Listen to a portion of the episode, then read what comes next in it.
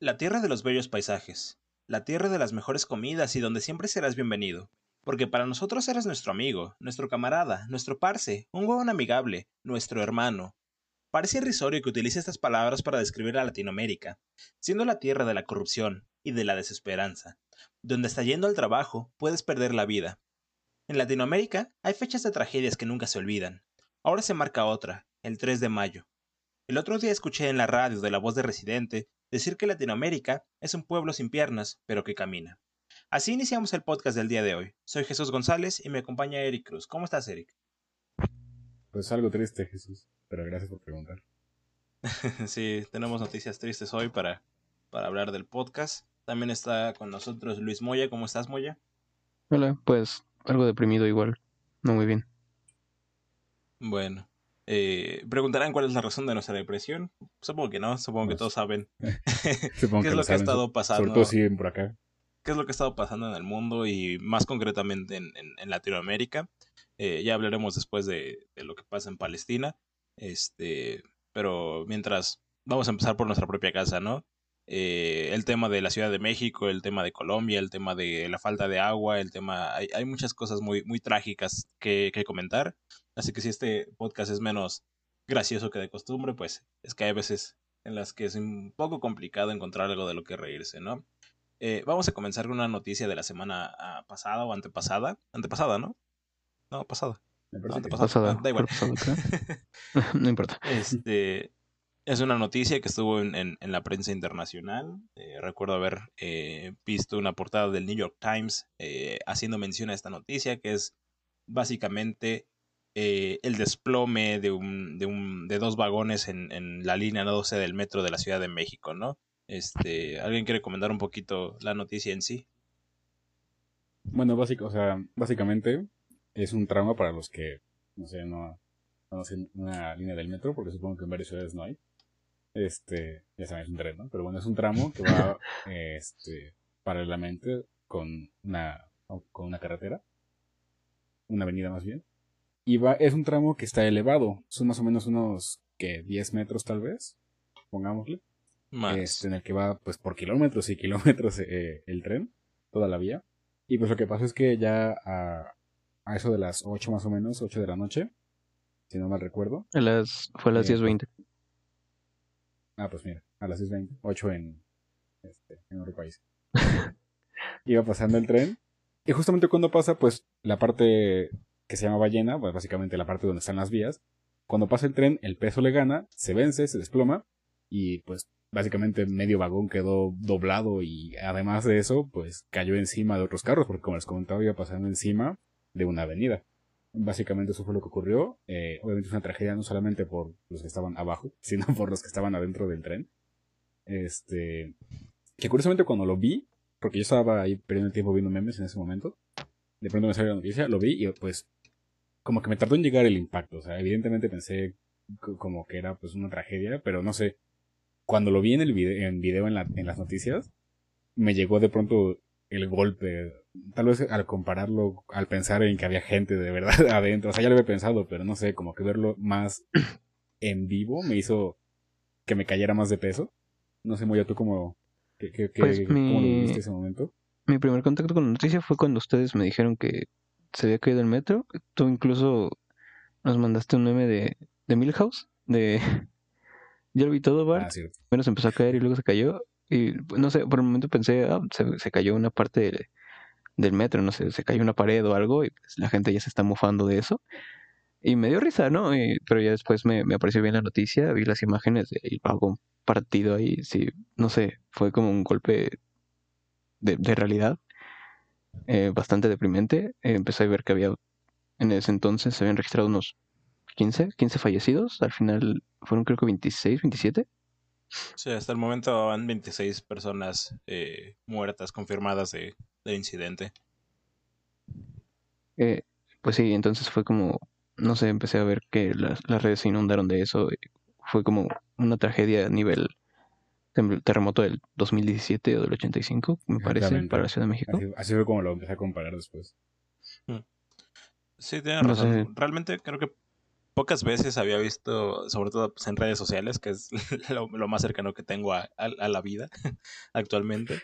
Este, pocas veces había visto las redes sociales tan indignadas, quizás tan tristes, o sea, porque ahora, normalmente cuando pasan este tipo de cosas, siempre hay este varios lados, ¿no? Eh, sobre todo porque, pues, no sé, Platón decía que todo es política, ¿no? Que el hombre es un, ser humano político, obviamente es un ser humano, ¿no? Pero es, es, un, es un, ser político, ¿no? Eh, y normalmente había personas defendiendo a un lado, defendiendo al otro, ¿no? Pero ahora, aunque sí las hubo, creo que son muchas menos que de costumbre. Ahora creo que todos sí estaban muy impactados por la noticia y me parece increíble. ¿Ustedes qué piensan? Además de Normalmente cuando pasan cosas así, lo, lo, primero que hay, lo primero que ves son memes y memes por todos lados, pero esta vez el único que vi fue ese que, que mandó Eric y después de eso no, no volví a ver nada, digamos, en tono de humor respecto a la noticia, que fue algo que me sorprendió mucho. mucha gente le pasó lo mismo. Yo creo que a mucha gente le pasó lo mismo que me pasó a mí, tal vez diferente, o sea, pero en el sentido de que, pues, como dice Jesus, ¿no? Pasa, pasa una tragedia, pasa algo y, pues, evidentemente es normal que hagamos memes, no solamente los seres humanos, sino me parece que en particular en Latinoamérica solemos hacer mucha burla de nuestras desgracias. Pero en este caso justamente fue eso, o sea, ocurre y pues todos dicen como de, ah, pues mira, se cayó el metro, esto queda perfectamente con esta escena de los Simpsons. Pero es algo tan jodido, la verdad, que creo que fue por eso que se detuvo, que de verdad nos pusimos a pensar todos y que nos impactó tanto, por eso se generó tanto la indignación, ¿no? De, de todo el mundo. Además, ¿Cómo es posible que esto pase? además, la, la... algo que debería ser tan seguro. Exacto. Además, la, la indignación de las personas de... Ha, habido denuncias de que 2016, 2017, de que el metro se estaba cayendo y no sé, tuvieron que esperar a que pasara esta tragedia. Creo que fue como una gran parte de la indignación de las personas es que también es una serie de, de sucesos que creo que derramaron el, el, vaso, ¿saben? Porque el año pasado, o sea, hablando del metro, el año pasado eh, hubo aquella colisión de, de, los metros, ¿no? De dos metros, ¿dónde era? En la línea rosa, pero no me acuerdo en qué parte. la línea rosa, nuestra querida línea rosa. ah, este, hace, hace que tres, cuatro meses este, fue el incendio de, de las estaciones de control que dejó medio metro paralizado. Y ahora y ahora se cae el se cae esto que, fue muy lamentable. La verdad es que ver esas imágenes solo solo te dan impotencia te dan rabia de, verlas porque sabes que se pudo haber evitado. Y, y, curiosamente el otro día estaba escuchando de hecho al día siguiente la mañanera de, de, de don presidente Andrés Manuel López Obrador este habló Carla Sheinbaum ¿no? Y un reportero le preguntó, oiga, este, ¿las demás líneas son seguras? Y ella respondió tajantemente que sí. Esa misma tarde eh, se inundó el metro La Raza. y ahorita se inundaba este... Así que no sé cómo, cómo lo ven ustedes. ahorita en este instante se ha inundado otra línea, pero no me acuerdo cuál es tampoco, porque no vive en la noticia. Está muy mm, culero. Ahora no sé. Ese es el resumen. Este, no sé, es que te digo, a mí me, me genera bastante molestia también porque pues supongo que leyendo comentarios y todo esto te pones a pensar. Y y bueno, sobre todo viendo los casos, ¿no? Los, los testimonios de las personas que por fortuna sobrevivieron al accidente en la línea 12. Es que, o sea, piénsalo, ¿cuántas veces no usamos el metro? ¿Cuántas veces no vamos en tramos similares? Eh, claro, lo, a veces hasta, no, queremos presumir que tenemos un metro súper barato, pero... Claro. No, o sea, es que es una cosa que debería ser extremadamente segura, o sea, es transporte público, por Dios, van miles de personas ahí. y además es una de las es la línea más nueva. ¿Cómo es posible que la línea más nueva eh, valga, o sea, valga más de ese nivel? Y, no, solo, es, transporte público, o sea, es transporte público masivo. O sea, no es como, digamos, el Metrobús, que un, autobús, ¿cuántas personas puede traer? ¿50 más? El, el metro trae cientos, miles de personas. El metro, es, el, metro. es el sistema de transporte de la capital. No, pues es que el metro es, son, es, básicamente las, este, las venas de la ciudad. Eh, ah, por ahí todos se transportan realmente. ¿Ustedes han, han, subido esa línea? Porque yo una vez fui, este, eh, justamente fui a Tláhuac, eh, porque iba a ir a la Feria de la Nieve. muy buenas nieves había ahí. y la verdad es que sí se siente muy, se siente cómo vibra el, el, metro, ¿saben? No se siente como las demás líneas que puede que haya irregularidades en el terreno, sino que ahí se siente como, como si se estuviera moviendo en, en péndulo. se siente un poco como la línea, la línea morada, la línea A, que como que va temblando, pero la línea 12 como que sí va más rápido, o sea, entonces tiembla más. Sí, pero es que como que se mueve de un lado hacia otro, ¿sabes? Como en un sismo, así se mueve el, eh, esa línea. Bueno, se movía, ¿no? En, en mi experiencia, es que casi no he estado en, el tramo. Creo, creo, que nada más una vez estuve en el tramo elevado. Por lo general, cuando he estado, he sido en la parte subterránea. Y justamente ahí había todo lo contrario. Que hasta se siente la estabilidad del tren y lo silencioso que es. Te digo, en la parte elevada, la verdad es que no me fijé porque pues había mucha gente y no estaba concentrado en sentir el movimiento. Pero lo que dices como tipo, supongo que es como un lancheo, ¿no? El movimiento, de que se bambolea de un lado a otro. Anda, más o menos. Sí, sentido en, en otras líneas. Solo que en eso no me fijé, la verdad. No, es que se siente mucho, o sea, realmente no lo he sentido en ninguna otra línea. Y me acordé mucho de eso. Porque cuando fui a la Feria de la Nieve, fui con, con este. con tres amigos, no, con dos amigas y, y, su novio. Y un novio de una de ellas. Bueno, da igual. pues no, la verdad no. Pero da igual. No creo que escuche esto. y si lo estás escuchando. bueno. Este. Eh, justamente íbamos hablando de esto cuando pasamos por ahí. Este, íbamos hablando de las irregularidades que, que ocurrieron en, en, esa, en esa línea, ¿no? Que desde que se empezó a, construir, que una vez inaugurada, que la tuvieron que detener, ¿no es así? Este, como ya tú habías investigado un poquito de esto, ¿no? Ah, la verdad no, pero sí, me acuerdo perfectamente que tuvieron que detener la línea e incluso cuando la estaban construyendo tuvieron que rehacer un tramo porque las vías no coincidían. Con, ajá, exactamente, con las llantas que habían elegido para el metro. Bueno, esta, no solo, esta línea... No solo no coincidían con las llantas, o sea, había un tramo en el que literal las vías que venían quedaban como a 10 centímetros de las vías que iban. O sea, no, no empataban. Sí, como, el, como la, la foto esta de la autopista clásica. Joder, a ver, esta línea, eh, para ponerlos en contexto si están desde otro país, que he visto en las estadísticas que nos escuchan desde otros países. Muchas gracias. este, eh, a ver, la Ciudad de México es una cosa muy complicada. Eh, realmente México es un país que es muy eh, centralista en sus poderes. De hecho, aquí está este, el poder ejecutivo, el poder judicial y el otro, que a para decir mejor. Poder legislativo, los tres poderes están aquí. los tres poderes. Señor abogado. Señor abogado. Este, los tres poderes están aquí. Este, aquí no es como que haya mucha industria manufacturera, pero este, hay mucha industria de servicios. Eh, y, y lo, que se, lo que se conoce como zona metropolitana, que son los alrededores que vienen desde el Estado de México, o sea, otro, otra, otro estado, vaya, literalmente. Este, todos vienen a trabajar aquí. La parte que rodea la ciudad. Ajá, toda la parte que rodea la Ciudad de México. Este, hay mucha gente que viene desde, desde fuera, que viene a estudiar, que viene a trabajar. Y justamente la línea 12 está hecha para, un poco para conectar a, esas personas más de la periferia, más de los extremos de la ciudad, más eh, de la gente más alejada, ¿no?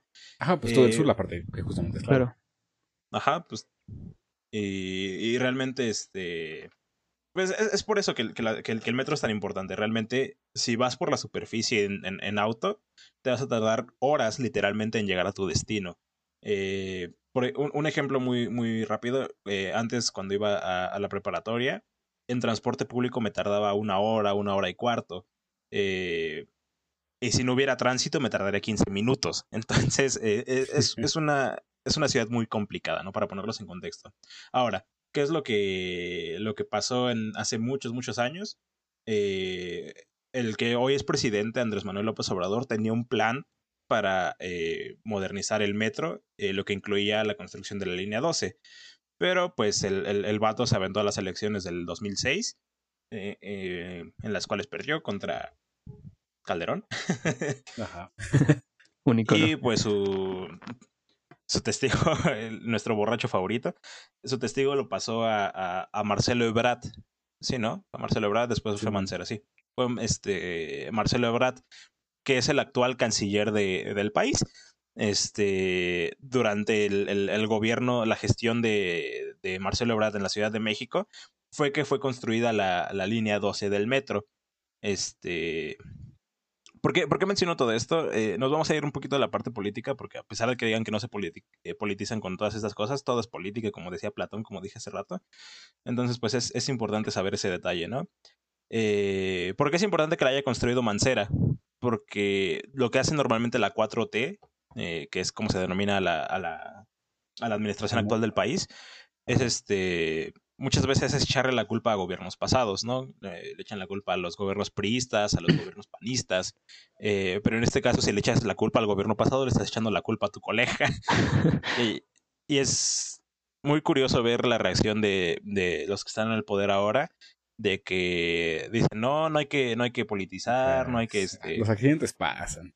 Ah, sí, pero es que los accidentes pasan, estoy, estoy de acuerdo con eso. Yo puedo traer mi cereal tropezarme y tirar mi cereal. Eso es un accidente. Pero que se mueran 26 personas por tu pendejez, eso no es un accidente, eso es negligencia. Que, a alguien se le caiga una lancha a mitad de las vías del metro, eso es un accidente. Que se caiga el metro, eso es negligencia. Es que, es que ¿cómo es posible? O sea, es, es, impresionante ver cómo todos empiezan a pasar la bolita. O sea, desde que los que culpan a, a, a Marcelo Ebrard este, y Marcelo Ebrard va a decir, no, pues fue Miguel, Miguel Ángel Mancera, ¿no? Que fue el siguiente, eh, que es del PRD, de otro partido de aquí, puros partidos mierda aquí. es otro tema, este quejarse de la política mexicana. y es que en el, en el gobierno de, de Miguel Ángel Mancera ocurrió el, el sismo del, del 2017. ¿Sí fue, ¿Sí fue con Mancera o no fue con Mancera? Creo que sí, porque fue el 2017. Sí, fue con Mancera. Sí, este, Mancera. Y, y, pues se dice que desde el 2017 eh, esa línea tiene, bueno, tiene problemas desde antes, ¿no? Pero los problemas se agravaron a raíz del, del, del terremoto del 2017, ¿no? Y, y fue Entonces, cuando se que tuvo que haber hecho reportes. Algo. Sí, justamente. Pero ahora, eh, Claudia Sheinbaum, la actual eh, jefa de gobierno de la Ciudad de México, lleva en el poder desde 2018. 2018, 2019, 2020, 2021. Lleva tres años ahí cómo es que no, ha, no han revisado nada. Cómo es que no han, no, han visto este, que, que, estaba mal. No, ponle tú que haya sido que haya sido mal construida y que haya, y que haya estado mal desde el principio. Pues tú, en tu administración actual, lo revisas, ves que está mal y lo cierras, lo clausuras. Si tú tienes una, un negocio que no cumple con los este, requerimientos de, de seguridad pública, te lo clausuran. Es lo mismo el metro. El metro es un es, sistema de transporte eh, público, también es un negocio. O sea. Claro, y es como, es particularmente molesto porque todo, todo el método de llegar al poder de Morena no fue más que proponer arreglar todo lo que los partidos políticos han hecho mal hasta ahora. Entonces, eh, si, si, estás prometiendo que vas a arreglar lo que todos los demás partidos políticos han hecho hasta ahora mal, pues e, en, el momento en el que llegas, tú empiezas a revisar, ¿no? ¿Qué está mal? ¿Cómo lo vamos a arreglar? No, no solamente dejarlo mal y, y cuando pasen tragedias como la que acaba de pasar, pues, ah, es que está mal porque lo hicieron mal. Sí, pero a ver, ¿tú qué hiciste tú entonces? Pues sí, es que es lo que les digo, o sea, si ves que si está mal hecho de origen, pues tú lo cierras, como lo hicieron en 2012, 2013, ¿no? Que lo cerraron y lo volvieron a hacer. Si está mal, lo cierras y, y, y evitas que se muera gente. ¿Qué vas a decir, Eric? Ah, no, o sea, básicamente lo que estaba comentando Moya. Mm. Este, este... Realmente eso es lo que es como el círculo que el círculo que están haciendo. O sea, y no, no, es, no es un tema nuevo realmente. Lo que pasa es que pues ahora fue bastante trágico por lo que ocurrió. Pero es lo que hacen con básicamente cualquier cosa. Ocurre algo, no importa que haya sido una tragedia o no, ocurre algo en general, algo de lo que hablar. Y todos los que están relacionados al respecto, este, pues le echan la culpa a alguien más. Últimamente, pues sí se caracteriza, parece que Morena se caracteriza por hacer eso, especialmente, bueno, el, el señor presidente. Pero en general los políticos hacen eso siempre. Los políticos aquí en México al menos. Pero, sí lo hacen eh, siempre, bueno, pero nunca lo habían hecho en tanta medida Ajá. como este gobierno. Pues sí, el otro día estaba viendo con este con ah, Diego Rosarín, eh, que también comentó este la, la tragedia, y, y, hablaba de un concepto que no estoy plenamente de acuerdo, pero, eh, pero es interesante revisarlo, que es algo del necrocapitalismo. Eh, él decía que este que las administraciones públicas actuales este lo que quieren es reducir costos eh, y a y ponen en una hoja de Excel el, el, el costo-riesgo, ¿no? De, ok, si reducimos estos pesos, quizás se mueran 26 personas, pero vamos a reducir estos pesos hoy. Entonces, este, pues es algo a tener en cuenta, ¿no? Porque mucha de la indignación que había visto en, las redes sociales es de lo poco que le importábamos a los que están arriba, ¿no?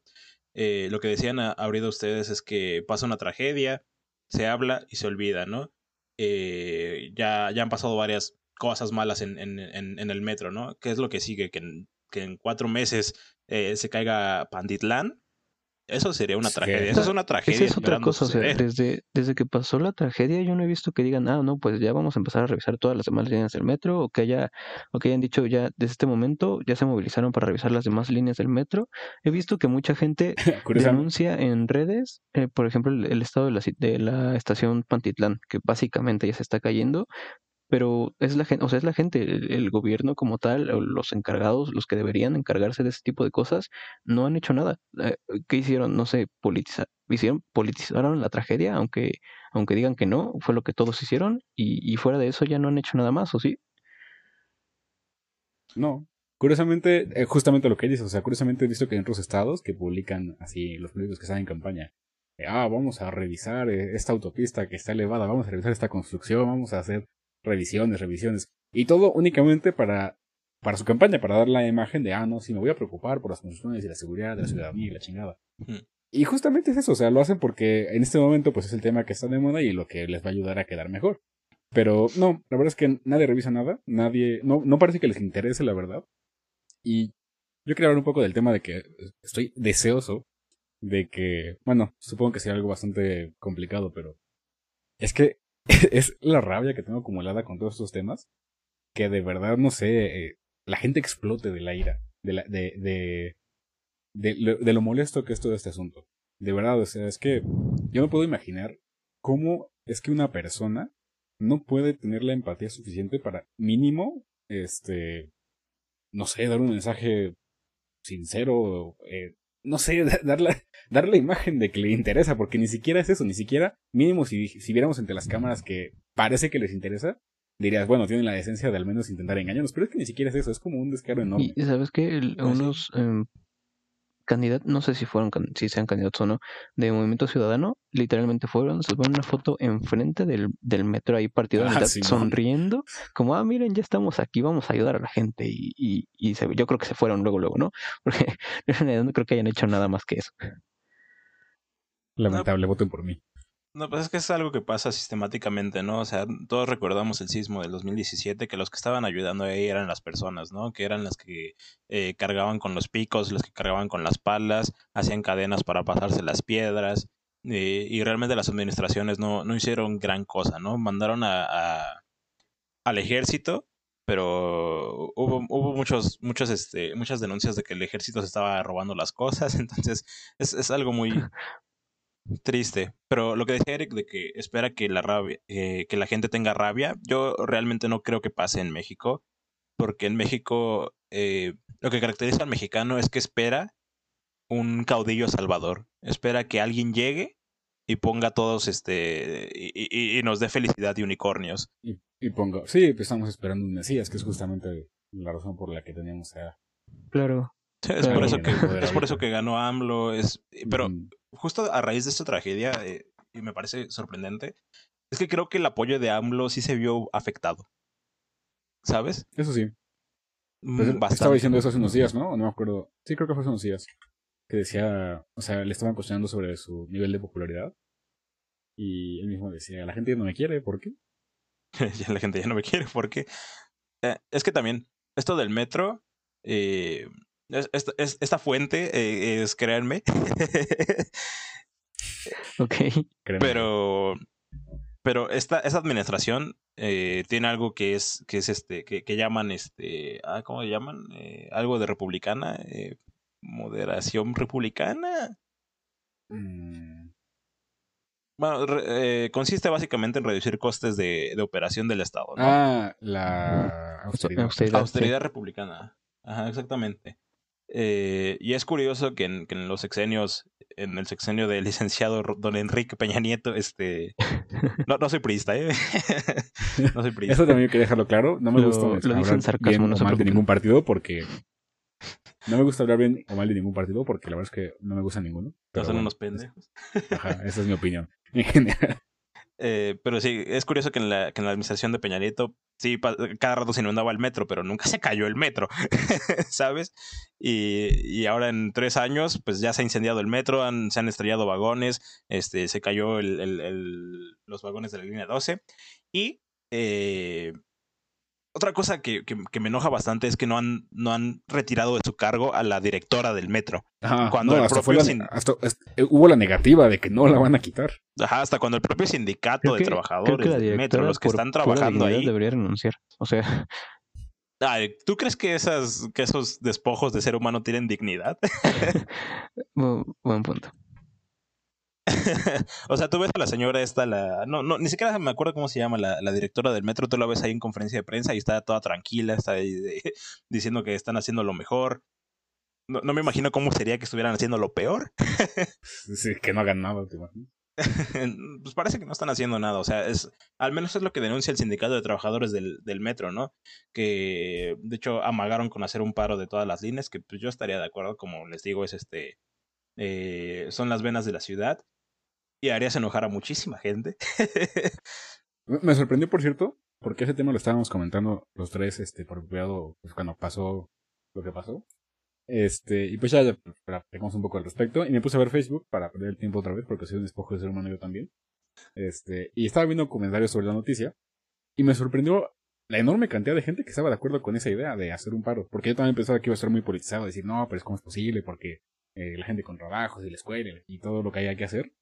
Pero no, o sea, muy pocos comentarios y la verdad es que no encontré ninguno que se opusiera rotundamente, sino que decían, no, debería ser un poco más de esta forma o de esta otra, pero en general me sorprendió que había un consenso, un consenso en que pues parece una buena idea. incluso cuando lo estábamos comentando y Jesús este sacó la idea de hacer un paro de la, la todas las líneas, yo pues de, principio no estuve de acuerdo porque pues, uso el metro, ¿no?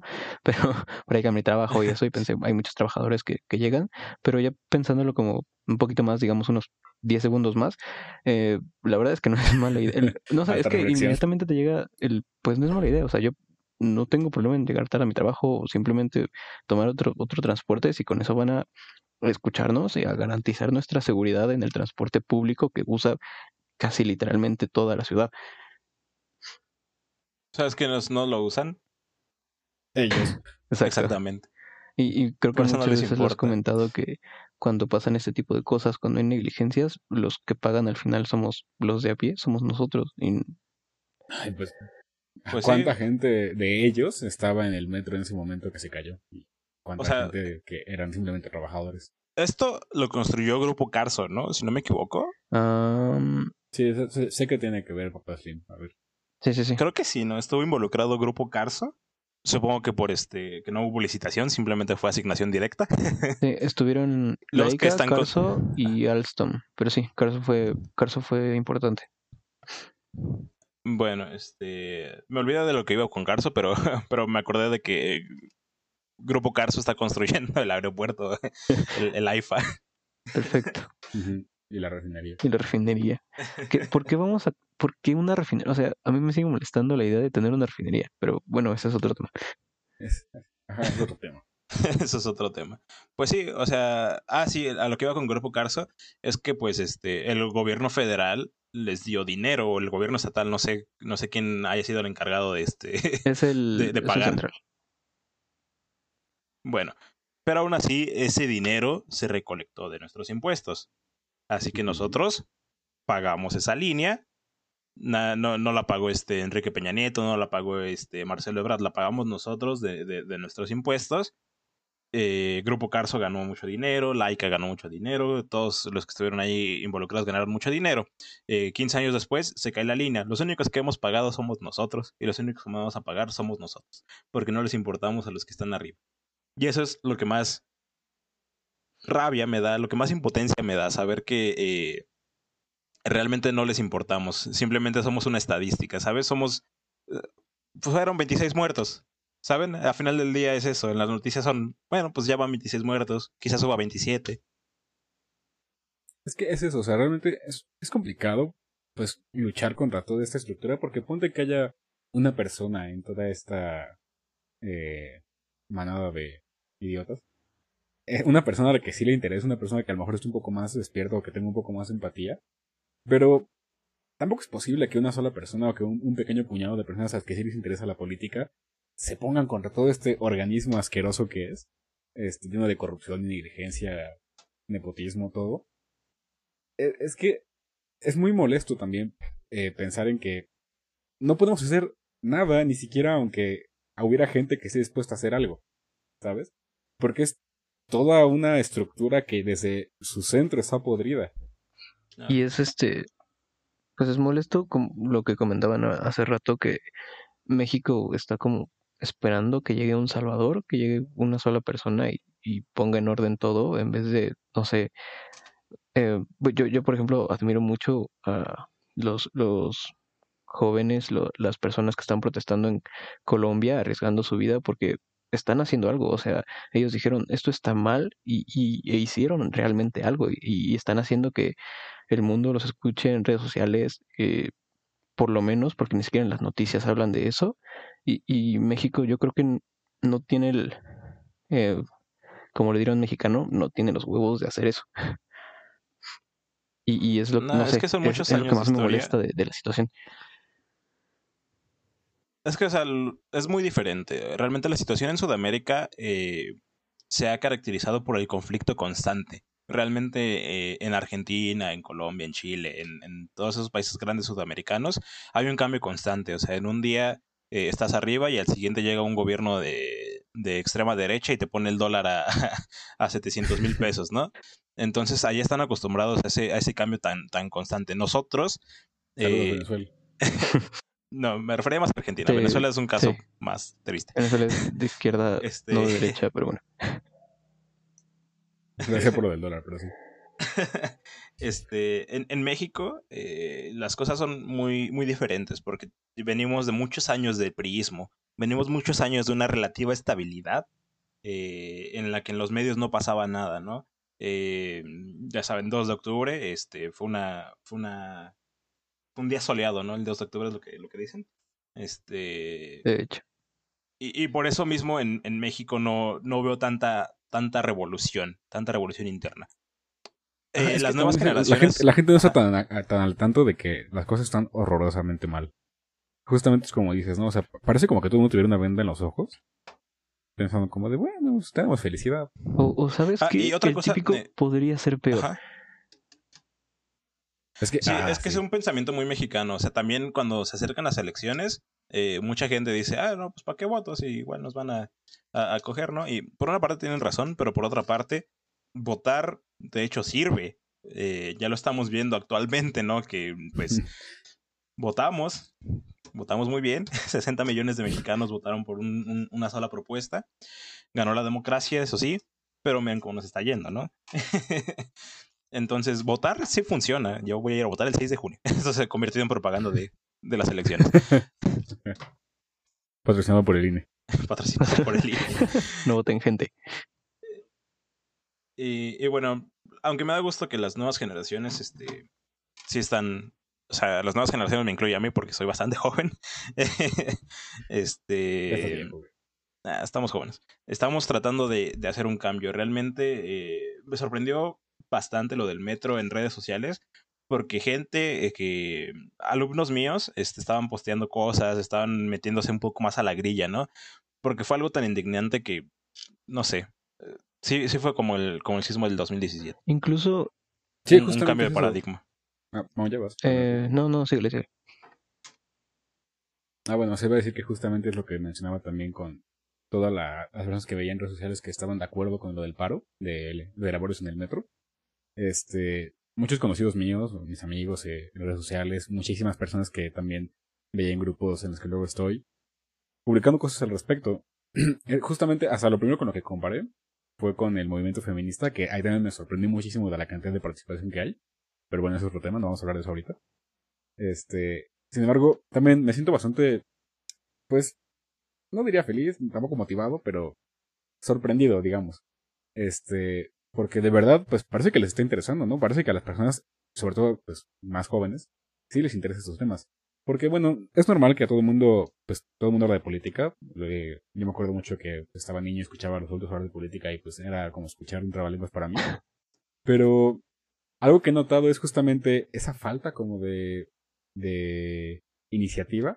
No sé, yo siempre escuchaba que se quejaban, debatían un poco y tal, pero nunca buscaban hacer un cambio realmente. O sea, es que me parece curiosa esa perspectiva diferente que tenemos, ¿no? Nosotros nos quejamos y, y decimos que queremos gritar, queremos luchar, queremos que las cosas cambien. Y parece que eso es algo relativamente nuevo, algo que honestamente creo que hace falta, que me gustaría que estuviera un poco más instaurado. Este, y bueno, ya, vas tú, muy Pues complementando un poco eso, sí, porque, eh, no sé, las generaciones previas, eh, o sea, no quiero generalizar, que decir que todas las generaciones previas lo, lo, han hecho todas las personas, pero sí en su gran mayoría, al menos las que están pues en nuestros círculos, tenían como estos debates de, de, política, pero casi todos terminaban siempre con, pero bueno, ¿no? Pero pues podríamos estar peor o, o estaríamos peor con el otro o, o ese tipo de cosas. Y, y creo que es ese pues ha sido hasta ahora como uno de los mayores problemas en por qué estamos tan mal, porque en realidad ninguno ha tenido como una iniciativa, como tú lo dices. Es que tampoco estamos. este. Este. fue pedo. Espera, iba a en algo, pero se me fue la onda. Es que, estamos, es que no estamos educados como país para hablar de política, ¿no? Muchas veces, este, no sé, yo alguna vez escuché la frase de, de nunca hables de, de política, de, de, religión y de fútbol, ¿no? Ajá. Porque realmente no, no estamos, no estamos educados para tener una, una conversación civilizada como la que estamos teniendo ahora de, para hablar de política, ¿no? Eh, si alguien, nos casamos aquí en, en México con, con, los partidos políticos, ¿saben? Ah, Creo que el mexicano ve al partido político como al equipo de fútbol. Claro, que ¿Sabes? Lo, lo, ve y quiere estar con él en las buenas y en las malas, pero no, no está tomando en cuenta que cuando, cuando son las malas, el que está saliendo afectado es él y no el partido político.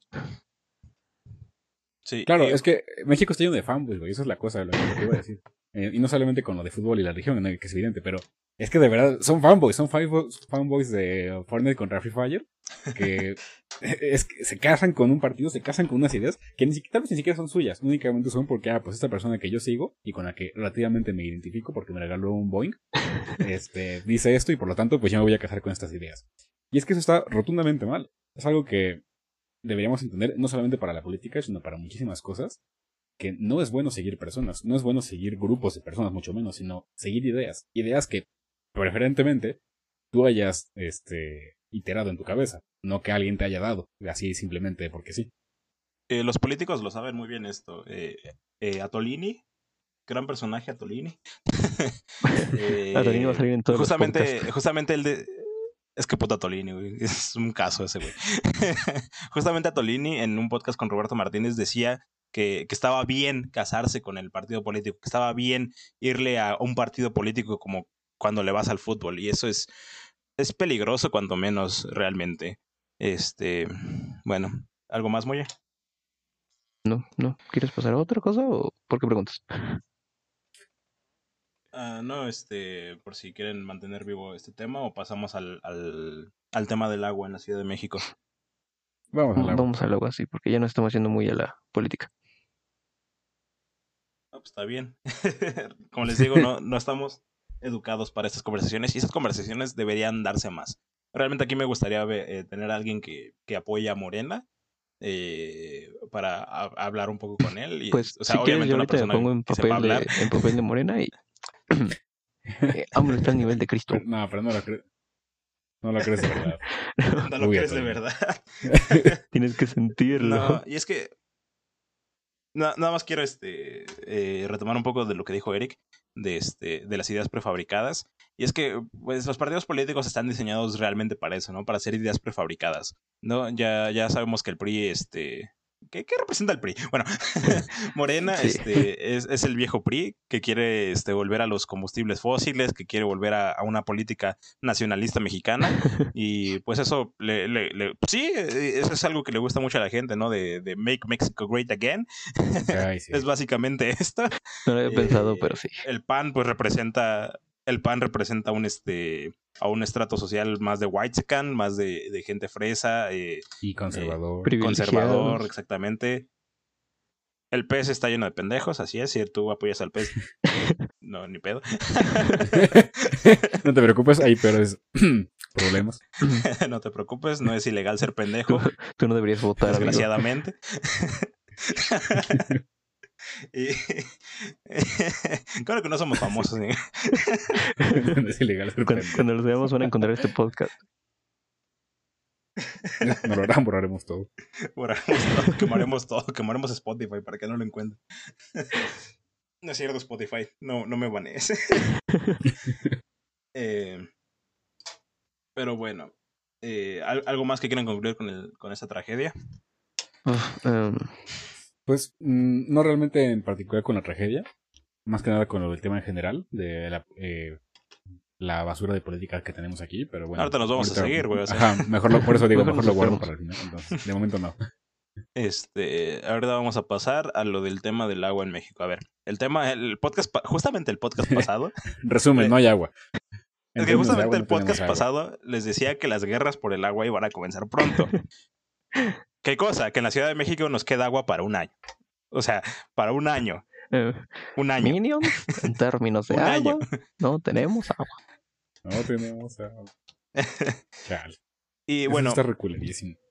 ¿cuál es el, el- el problema con el agua? Este, hay varios factores hay. que, sí, o sea, pero ¿por qué no hay agua?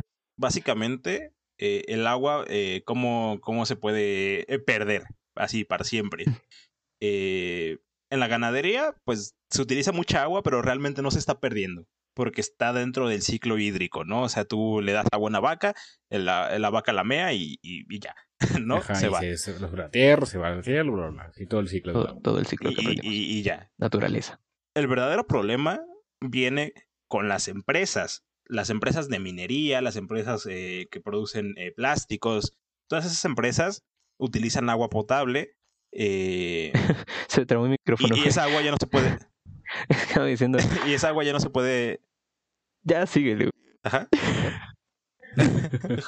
Y esa agua ya no se puede eh, volver a utilizar. ¿Qué, qué vas a decir, Moya? Estaba, te iba a comentar que la, uno de los mayores problemas en las industrias es la industria textil, ¿no? Que utiliza agua potable y la deja completamente inservible. Y las Sí, empresas, bueno, yo supongo que mucha gente ya ha visto en redes sociales, muchos, mucha gente en México ha visto ya en redes sociales que las industrias refresqueras también es- están mega Ah, pasando de lanza con, con el agua en, en el país. Sí, bueno, el, el tema del agua, ¿qué, qué, tan, ¿qué tanto está regulado, Mr. Moya? Uy, no. ¿No está regulado? O sea, Resumen, no. Hay una, hay una ley de aguas federales, pero bueno, es- no lo investigué mucho, pero eh, por encimita del tema, lo, lo que sé de la ley de aguas federales es que básicamente le dan permiso a las industrias para gastarse nuestra agua. Y ya, o sea, Y, eh, no sé. Pero es que aquí hay, aquí hay un problema eh, bastante grande, o sea, sí, el agua, pero es que, ¿cómo lo solucionamos? ¿Sabes? Ese es un problema muy, muy inmenso, porque pues México toma mucho refresco, es el primer lugar en el mundo de, de, de Agua ingesta de. Coca-Cola, güey, o sea, Agua embotellada, que mucha gente, Eh. mucha gente ha dicho, ya no compren agua embotellada, amigos, y no sé qué tanto, pero ¿cuál es la alternativa? ¿El agua de la llave? El agua de la llave es increíblemente sucia, güey. O sea, se supone que es agua potable, el agua de la llave supone me que dio es-. Eh, un servicio de agua potable para, el- para todos, pero no, o sea, yo no me tomaría el agua, yo no me tomaría el agua de la llave, o sea, es horrible. Yo me dio hepatitis por tomar agua de la llave. Sup- Supongo que la alternativa sería tener purificadores todos o pues, simplemente comprar en purificadoras. este, O, o hiervo mi agua pero antes bueno, de o sea, es- tomármela diario. Ajá. Ir al mar, desalinizarlo todos los días y beberte esa agua. No, es que ese es el problema, o sea, parece chiste, pero es el problema. Por ejemplo, con, con los teléfonos, en este momento tenemos una gran crisis del silicio, ¿no? Estamos en, en- empezando las guerras del silicio, que es otro tema. Y este y pues este es un mineral que se, que se saca de las minas de África con, con, con niños, ¿no? Entonces, eh, eh, está cabrón, a- arroba pero queremos Musk. teléfonos.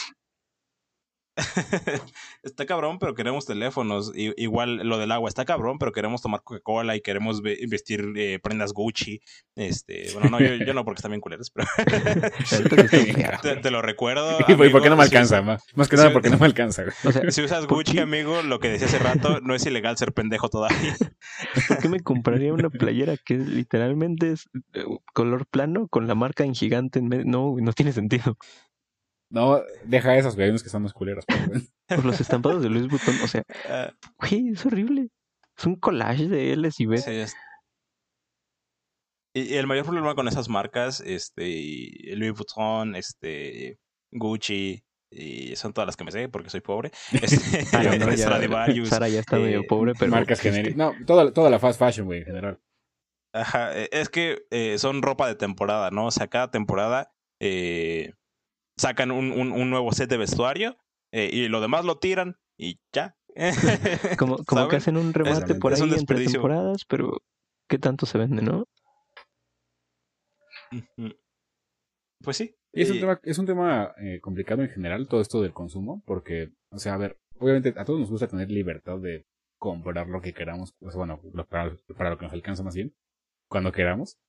Este, eso es como algo muy, muy, muy bonito, ¿no? Por un lado, porque dices, ah, pues tengo completa libertad de hacer todo esto, pero es que estas son las consecuencias de una industria que únicamente se interesa pues por su propio crecimiento y, y, que no tiene ningún tipo de regulación. y, y es que cómo lo regulas y, y mantienes equilibrado todo. O sea, cómo dices, voy a detener tu producción refresquera para que dejes de gastarte en tanta agua, pero, pero al mismo tiempo quiero mantener contenta a la gente que, que diario se toma su coquita. O sea, es no, que no claro, se va y a poder. decir, oye, mames, yo iba a perder dinero por esto y la chingada. Y, y la gente, como que no, no- sabe, no se güey, va a va a poder. protestar. O sea, la gente no sabe que esto le está afectando y va a decir, oye, güey, pero es que, ¿por qué clausuras a mi coquita? Me hace falta, se me puede bajar la presión y cómo me la subo. No, es que les digo, no se va a poder. O sea, realmente este ritmo de producción es insostenible. Realmente tenemos que pararlo. Así, tenemos que pararlo, tenemos que. No, no, no voy a decir crear conciencia, porque suena muy a, muy a hippie. Aparte, aparte crear conciencia pero no sí sirve. tenemos. O sea, sí. Es sí, que, o sea, bueno, pero, o sea, si todo el mundo le deja de comprar coca, pues ya chingó su madre coca, pero aún así. pero pues Coca-Cola es la compañía que más gasta en publicidad en, en el mundo, ¿sabes? Entonces tienen que venir regulaciones bastante intensas de cómo utilizan el agua, de, de, de cómo producen plásticos, este, tanto de las empresas como, como también por parte del consumidor. Incluso como tú lo Este, mencionas, mucha gente eh, incluso como tú lo mencionas, regulaciones en publicidad, porque si, si nada más te, te regulo el agua, pero sigues teniendo el mismo consumo y sigues teniendo la misma publicidad y sigues metiéndote a todos los hogares de México, oh, va, va a haber caos. Y es que esta regulación tiene que ser un poco más internacional. O sea, el, el podcast pasado que hablamos de, del- de la chingadera, o sea, del, del, del- del patrón, este, hablábamos un poquito de las libertades, ¿no? De que, de que si estaba bien sacrificar un poco, unas cuantas libertades por, este, por el bien común. Y en este caso creo que es lo adecuado, ¿sabes? Eh, quizás sea lo mejor eh, sacrificar este, nuestro poder Pero- adquisitivo, un poquito de libertad de poder adquisitivo para salvarnos. Pero, ¿Saben? pero es que, Es que ¿qué- es, muy estás complicado. sacrificando? No estás sacrificando ninguna libertad. Tu poder adquisitivo sigue siendo el mismo. La- Tú puedes seguir yendo a la tienda y comprarte tu coca. Lo, lo único que queremos regular es que la industria no se gaste tanta agua. Tu poder, tu poder adquisitivo sigue ahí, güey. Tú puedes ir a la tienda y comprarte el refresco que quieras. No. o algo. Es lo mismo. No, no, no, no, no. No, güey. Porque si limitas el agua, eh, la coca va a salir más cara de producir. Entonces le estás quitando el acceso a mucha gente para que compre su coca. Y tú si vas Y a comprar coca luego por quejar. quitarle el acceso a la diabetes Coca a la granel. gente, güey. Hombre, Ese a es el ver. punto, o sea, ya Lo que la gente quiera consumir ya es su pedo, güey. El punto Ajá. aquí es que, pues, evidentemente, no pueden consumir lo que quieren consumir. Y Exactamente. otra cosa es que la empresa se va a quejar de, no, es que pues me, está subiendo esta madre, bájame los impuestos entonces, no sé, la chingada. Este, voy a tener que despedir gente y luego la gente se va a quejar porque perdió sus trabajos y como Es que es un pedote, güey. Ajá, es que exactamente, todo Eh, es una sí, cadena muy grande, cosa, los muy complicada gente. y que de nuevo, yo siempre soluciono todo con deberíamos ser a la vez. Que no le entendí ninguno. va, ¿Qué va, Eric. estabas diciendo? Moya. no, ya- no, sí, sí, o sea, De quería acabar no te con un entendí, poco con güey. lo que, que quería acabar un poco con lo que dije de, el- igual otra vez del padrón. Que Ajá. idealmente deberíamos ser hormigas, porque las hormigas perfectamente se organizan y no tienen deseos No- no Pero dado la no vamos a No poder de deseos personales. No, yo quería hablar, eh, decir- comentar lo que tú dices, que eh, un, un problema grave serían los empleos, porque una empresa tan grande, pues tiene muchos empleos, y si, y si le empiezas a regular y le empiezas a quitar medios, eh, de- pues sí, le empiezas a quitar producción, obviamente va a haber mucho desempleo.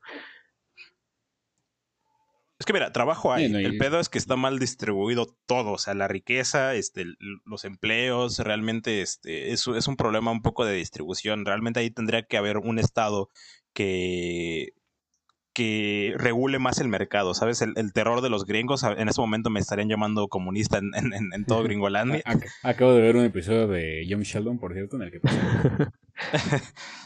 Pero es Sheldon, que, Sheldon se queja porque le, le cambiaron la receta del pan y, empre- y dice, no, es que el gobierno debe regular a la empresa esta que hace mi pan. Y ya lo empiezan a acusar de comunista. de comunista, pero es que también volviendo un poco a los partidos políticos, este, también esas son ideas que nos, este, que nos meten, ¿no? Comunismo, capitalismo, que son completos, completos opuestos, que este, eh, que, ah, no eres un liberal, ah, eh, eh, te gustan las dictaduras, y pues no es así, güey, o sea, Ajá, Nuevamente te casas con. Aparte, regular, es, es que no es así, güey. un poquito el mercado no es sinónimo de comunismo. Exactamente, o sea, por ejemplo, por ejemplo la educación, güey, o sea, en México, ¿creen que la educación es comunista o es capitalista? Ah, pues las sí. dos. Ajá, yo te voy a decir, "Ah, ambas, ¿no? O sea, de ambas. Sí, exactamente. O sea, hay escuelas públicas, pero tú, si tienes dinero, puedes ir a una escuela privada. ¿Sabes? Sí, siempre, hasta vi meme de eso ahorita. Oh. Este, los libros del APSEP según el PAN. Y ahí todos con sus hoces comunistas. Y, y- y pues eso. Sí, o sea, e- e- es que también hay que, eso ya un poco más fuera del tema de Latinoamérica, porque pas- pasa todo el mundo, supongo, dejar de casarse con las ideas, este, y no pensar que por criticar, o sea, porque el hecho de ser crítico con algo no quiere decir que estés en contra de eso, ¿no? O sea, yo quiero decir, muchas veces yo me pongo a criticar el capitalismo, y hay mis tíos fuertemente capitalistas que ni siquiera son capitalistas, pero bueno, según ellos sí. Me dicen, no, es que pues, estos, estos jóvenes chairos y la chingada. Y viceversa, ¿no? O sea, también con, con unos amigos este, de la escuela di- digo, no, es que el comunismo pues, luego falla en esto y tal, la verdad, no somos hormigas, de verdad, como siempre digo. este, mm, pero no, porque creo que el capitalismo así ideal, utópico, pues justamente es eso, ¿no? No, no podría existir porque es una utopía para mí, pero bueno, eso es otro tema. Este, justamente eso, o sea, que yo me ponga a criticar una cosa o la otra, no quiere decir ni que está a favor de lo contrario, ni que crea que está completamente mal, ni que nada, o sea, simplemente pues hay que ser críticos, hay que saber qué cosas no funcionan, qué cosas sí pueden funcionar, porque la idea de hacer esto es que generemos mejores Sí, ideas. porque mucha gente cree que al criticar algo ya eres radical del, del opuesto a lo que estás criticando, ¿no? Cuando en realidad, pues, por ejemplo, nosotros criticamos tanto a Morena como al PRI porque los odiamos a todos. Porque los odiamos a todos. Pues sí, o sea, Me yo, gusta yo eso. los odio a todos, no sé ustedes. Pues es que Bueno, no, no diría odiar, pero Antolini sí. Los aborrezco. ning- ning- es- ninguno se me agrada, eso claramente. Ah, Pero bueno, a ver, nos, nos fuimos también mucho a la parte del capitalismo y todo eso, pero es que el, el tema, supongo que es un poquito porque no queremos ver que nos queda un año de agua. o sea, aquí en la Ciudad de México nos queda un año de agua. Es, es algo muy lamentable eh, que realmente no va a quedar más que un éxodo. O sea, si, si no se soluciona este pedo del agua, yo creo que va- vamos a empezar a emigrar de la Ciudad de México en, en chinga y, y vamos a tener problemas en otras partes del, de- del país y de, y de otros países, incluso gente que se vaya a otros países. No, eso nos lleva al tema de que el mundo va a valer muy pronto. Sí, Bueno, realmente. volviendo a lo este, del, del agua en Ciudad de México, pues no sé, o sea, eh, como tú lo comentabas al principio, es, un país muy centralizado, sus tres poderes est- están centralizados aquí. No, no sé ¿qué, tanto se esforzaría el, el Estado por que no se vaya al diablo a la Ciudad de México. Yo, yo no creo que la dejen morir en un año, o sea, no sé qué van a hacer, no sé qué harían, pero yo no creo que la dejen morir en un año. No, yo tampoco, pero, pero, o sea, sigue siendo preocupante. O sea, o sea, el, hecho- el- el simple hecho de llegar al punto en el que el foco de alerta se prende, ya pues por algo se prende, güey. no, y es que realmente me asombra. realmente me, me- me asombra. Que en nadie este habla de esto. No, incluso me asombran nosotros que estamos hablando tan tranquilos. es un año. un Ajá. año. ¿Estás tranquilo, güey? Porque Que llevamos un año en pandemia, o sea. Pero es que un año se pasa en chinga, güey. O sea, llevamos a mitad de 2021. O Ah, sea, es, vaya. o sea, es mañana. O sea, las pirámides de Egipto fueron construidas hace que cinco mil, diez mil años. Falta un año para que la Ciudad de México se quede sin agua. no, no sé por qué estamos tan tranquilos todos en nuestras casitas bebiendo agua. Es que también, es que también es complicado, ¿no? Porque piensas, pues, ¿qué hago? O sea, yo, yo como, pues, simple No, ciudadano. es que, ¿sabes cuál es? ¿Cuál creo que es el problema? Que no, no sabemos qué es lo que es no tener agua. ¿Sabes? Claro. No dimensionamos la, la, la tragedia. ¿Sabes? Es como antes del sismo del 2017 que todos se tomaban los, este, los eh, simulacros a juego. igual, después del sismo de 2017, eh, ves a los niños ahí bien paraditos y, y- y- y bien firmes, güey. lo, lo- lo mismo aquí, no dimensionamos lo que es que en un año nos vamos a quedar sin agua. Claro, a menos que seas de Catepec, entonces sí, ya sabes. Ey, Eh, pero siempre puedes pedir tu pipa, pero si no, Si no hay, a- O si no hay sea, agua, ¿de dónde vas a sacar la pipa, güey? va exactamente. súper cara, güey. Uy, no. Eh, estaba viendo pronósticos hace, hace relativamente poco de, de cuánto tiempo, eh, en cuánto tiempo fra- eh, fracasaría la humanidad como especie. Y básicamente tenemos hasta 2050, 2060. Yo creo que que eso es muy los optimista, problemas. ¿Muy qué? Sí, Muy era lo que iba a optimista. decir. ¿Optimista o pesimista? Ajá, optimista. ¿2050? Sí, Sí. Joder. Pues nos faltan que Ajá. 20 muchos años. 29 años. Todos las, los problemas que tenemos aquí adentro Uf. y el, el más nuevo, que nos vamos a quedar encerrados en basura alrededor del mundo. O No. sea, Tú deja la basura, güey. Es que güey, de verdad me preocupa muchísimo el agua. Puedo, puedo Porque convivir con realmente no basura, hay pero nada. no puedo vivir sin agua. Exactamente, güey. No, güey, es que, es que si estamos rodeados de basura no va a haber comunicaciones, güey. Si no hay comunicaciones, como dijo este, nos vamos a pelear con palos y Mira, piedras por el agua. Yo ¿Va no a ser tengo Mad ningún problema con pelearme con palos mientras haya agua. Es que sí, güey. Es que o sea, por eso nos vamos a ¿cuánto pelear, güey. O sea. y, y es que, o sea, la Ciudad de México. La Ciudad de México, o sea, es un. a- a- la vemos ahí toda, toda chafa, la Ciudad de México. Vemos ahí toda chafa México, ¿no? De que es un país tercermundista, lo que quieras. Es un país de vanguardia en Latinoamérica. La capital del país de vanguardia de Latinoamérica se está quedando sin agua.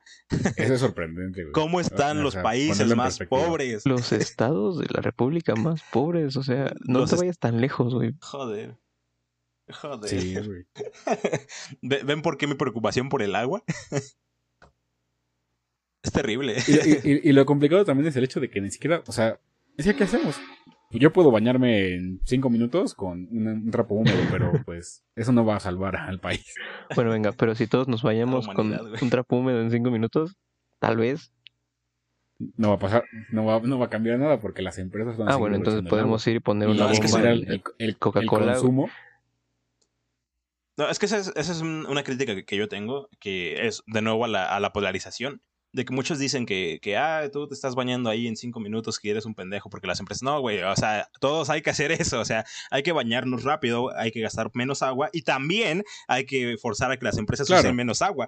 o sea, no nos sirve de nada que todos Claro. nos pongamos a tirar agua ahí en sábado de gloria. Y es que tampoco nos sirve de nada Eh, este, regular el, el consumo de agua de las empresas si nosotros no vamos a hacer algo también.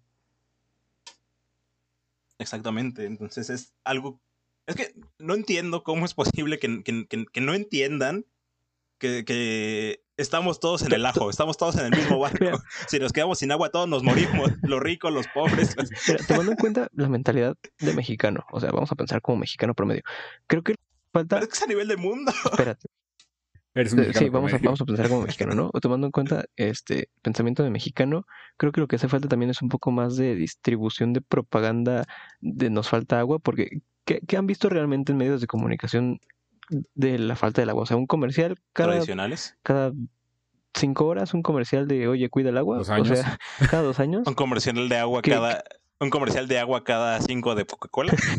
o, o que, que en las noticias, no sé, te digan en cinco segundos, oigan, no tenemos agua. Ah, pero hoy fue un día soleado. O sea, realmente no se está haciendo el...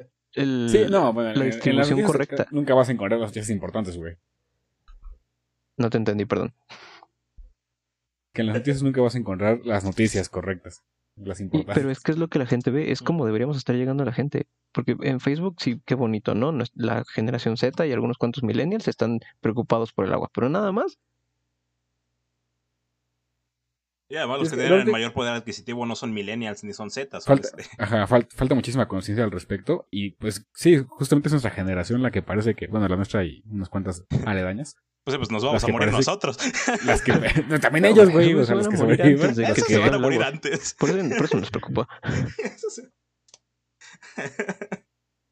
Supongo que también es parte de eso, ¿no? Maldita sea, oh, los odia a todos. Y, y no, no es cagado, o sea, yo una vez puse a pensar en esto. Imagínate que, no sé, llegan los aliens ahorita a vernos, a decir, ah, pues, ¿cómo le van a estos changos que están en esta piedra? Y ven y dicen, ah, pues mira, este. se están muriendo de sed porque no acomodan bien sus recursos, ¿no? Pero, o sea, o sea es que les dicen, se están muriendo de sed y ya no sé, su planeta pasa por una sequía, este, un cambio en el ecosistema, la estrella es más caliente ahora, ¿qué está pasando? No, simplemente son pendejos y no saben cómo administrar su agua, por eso van a morir. Pues sí, de hecho sí.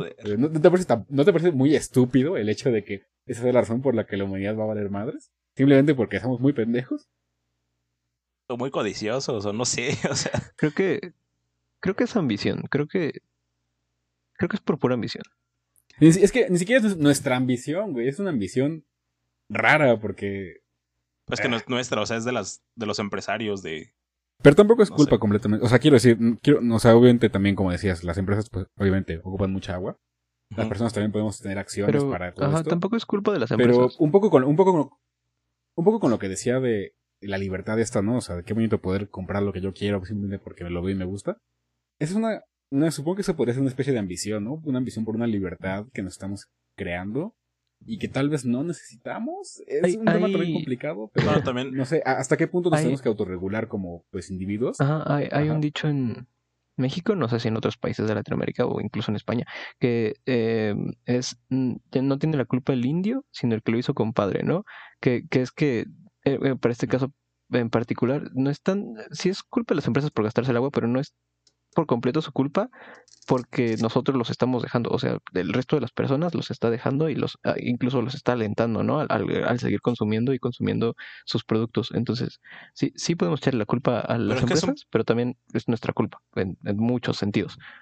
Pero es que es un problema, es un problema de raíz ideológico. Porque, o sea, tú vas a la escuela eh, ¿Y qué te enseñan? O sea, tú, Eric, que estás estudiando ingeniería en sistemas, ¿qué te enseñan? ¿Te enseñan a tener clientes acaso? ¿A resolver problemas este, concretos en, este, en, algún problema?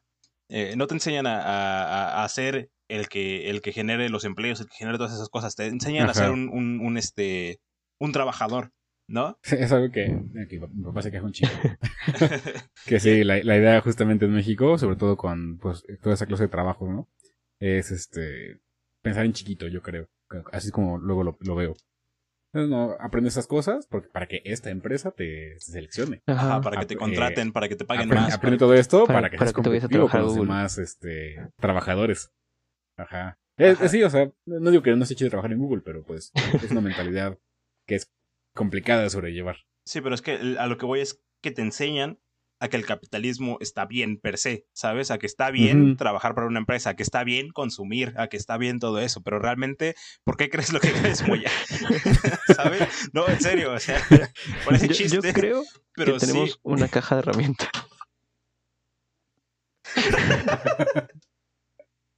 Ay. Eso no me lo esperaba. Es una referencia. Sí, gente. Yo creo que si no han visto el debate de Diego Rosarín y Carlos Muñoz, una referencia. Véanlo. No, no vamos a hacerle más publicidad porque, bueno, ya tiene suficiente publicidad, pero bueno. Bueno, fuera de México no sé, pero. A algún punto. pero sí, o sea... no lo vean. No, sí, véanlo, es la mayor cogida que he visto. este. Eh, ¿De qué estamos hablando? Sí, del fin del mundo. Sí, nos quedamos en la educación. Qué presión. Ajá, fin del mundo. En la educación. Ah, sí, de que es un problema eh, muy estructural, de que te enseñan a que consumir es bueno y, y realmente no te enseñan a preguntarte por qué es bueno porque realmente no le conviene al, a los que están en el poder que tú, este, que tú te empieces a cuestionar esto y digas, no, pues esto no, es, no, no, no, no tiene sentido. o sea. ¿Es bueno? No, la verdad no es bueno, o sea. ¿Por qué sería bueno? Hablar de esos temas siempre me, Hablar de esto siempre me parece curioso porque parece, cuando empezamos a hablar de esto siempre parece que tenemos gorros de aluminio y que estamos pensando en que el gobierno tiene una conspiración para vigilar a todos, lo cual supongo que para algunos será muy comunista, pero pero es que es de verdad, o sea, muchas veces no cuestionamos nada de lo que sabemos, nada de, lo, de cómo entendemos el mundo. Y es que sí deberíamos hacerlo, deberíamos cuestionarnos absolutamente todo lo que, pues todo lo que nos rodea, todo lo que hacemos, por qué, por qué lo hacemos, por qué creemos lo que creemos, aunque son memes, por qué el sistema es como es, es lo mejor que se hace. Entonces, sí, toda esa clase de cuestiones de las que estamos como que muy acostumbrados, como que damos por sentado que el mundo es una forma, que la sociedad es una manera en particular, pero no tiene que serlo. y honestamente creo que eso es algo muy preocupante, que mucha gente ni siquiera se lo cuestiona. Yo sé que ese tema empezó un poco con el gobierno, eh, la política en Latinoamérica, pero pues tiene que ver con la ideología de la gente en general. Y que supongo que es una mentalidad que impera más en esta parte del mundo. Es que es un dogma, o sea, es como la religión. Si tú desde niño te enseñan a que Dios existe, a que tienes que dar el diezmo en la iglesia, pues tú vas a decir que eso es lo correcto, que eso es lo que se tiene que hacer. Esa es la única forma de vivir. Nosotros igual, nosotros Pues nacimos básicamente en una es el, es el mito de la caverna, ¿no? Ajá, es el mito de la caverna. Ajá. sí. No sabemos qué hay afuera, no sabemos, estamos tan Y lo que, acostumbrados a lo que y- hay y lo que hay afuera, pues será extraño para El, el nosotros. problema con esto Será es que extraño y- en serio perjudica porque eh, crea personas pro Sí. Trump, pro AMLO, crea a Tolini. No, no seas por nada. Tampoco seas anti nada. Simplemente. Ah, es, que no es, es Pues no sí. ser ni pro ni anti, es como, no sé, ser neutro, por más difícil que parezca. No, es pensar. Ah, eso te iba a decir, el mejor consejo que te puedo dar, piensa.